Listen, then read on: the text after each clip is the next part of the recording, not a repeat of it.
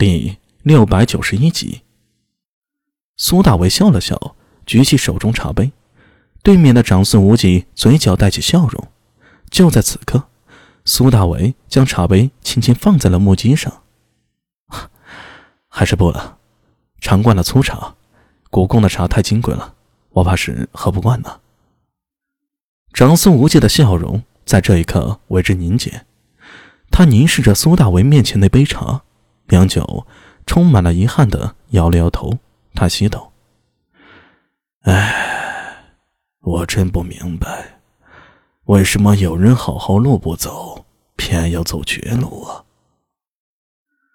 国公，苏大为向他认真的说道：“根本没有好走的路啊！啊，其实这世上也根本就没有路。”苏大为用只有自己才明白的笑容，意味深长的说道：“只是走的人多了，才变成路啊。”你在嘲讽老夫？长孙无忌眼睛微微眯起。国公，这世上哪有什么一成不变的东西啊？你有没有想过，你苦苦想要守护的东西，其实……已经站在所有人的对立面了。老夫代表了关陇门阀世家贵族，你是我站在了对立面上，站在谁的对立面了？寒门吗？还是那些山东、江南那些小族？若不是老夫当年与太宗、与关陇门阀们一起征战沙场，定下了制度，哪有今天大唐的太平之时啊？苏大为沉默了下来，伸手重新拿起桌上那杯茶，在掌心轻轻摩擦着。良久，他抬头向长孙无忌说道：“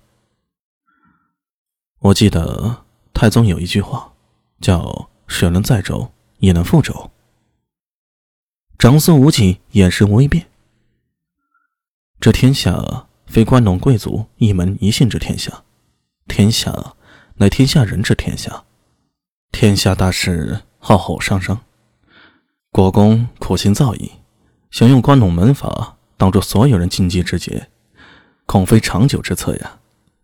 长孙无忌脸色一变再变，似想要发作，又强行忍住了。苏大为长身而起，向他抱拳道：“啊，茶喝完了，我也该告辞了。国公保重。”这一瞬间，他看到长孙无忌的脸色变得铁青。这张脸仿佛冻结了一般，冷得吓人。苏大为却没有片刻迟疑，行礼之后转身就走，连马车尚在疾驰也不顾了，居然就这么跳下车了。马车随着惯性还在移动，只听得远处苏大为一句被风吹得模糊的话传了过来：“当你凝视着深渊，深渊也凝视着你。昔日的屠龙少年。”最终变成了恶龙。哗啦，长孙无忌一挥手，将木屐上的茶具狠狠打翻，破碎的瓷片和茶水飞溅，一片狼藉。车上门铃一闪，一个年轻人猫腰钻了进来，向长孙无忌单膝跪地，抱拳道：“国公可有事？”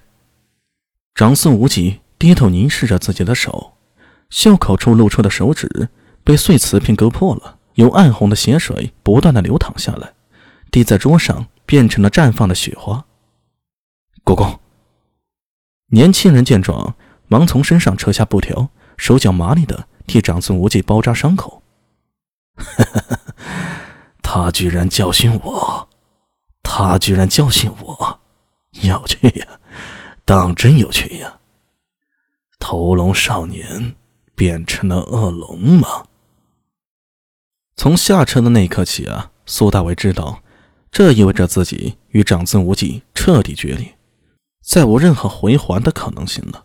所以他也就不管不顾，在长孙无忌面前说了个痛快，应该会让长孙无忌气个半死吧。也顾不了那些了，无论气不气长孙无忌，从下车的那一刻起，结局就已经注定了，必然会遭到来自长孙无忌和关陇门阀一系列的打击。甚至毁灭性的打击，这一切苏大为已经做好了心理准备。他不是没想过须臾尾蛇，先混过眼前再说。当拿起茶杯的时候，他真的犹豫了那么一瞬，但是最后他还是明白了，这茶喝不得。他虽不属于安文氏那种对政治和官场上嗅觉敏锐，但是至少明白一个道理：在两大阵营爆发冲突的时候，齐强没有好下场。或许能换个一时的好处，但是等一切尘埃落定了。终究会有清算的一天。再说，长孙无忌已经垂垂老矣，而李治和武媚娘正如日方升，站在哪边还用说吗？中李这一朝，关陇门阀必然被打压，无数寒门和新兴贵族必然崛起，还有自己的狄仁杰大兄啊，也会随着长安科举进入朝堂。这是历史的大势，谁也无法阻挡。正像苏大为和刚才长孙无忌说的。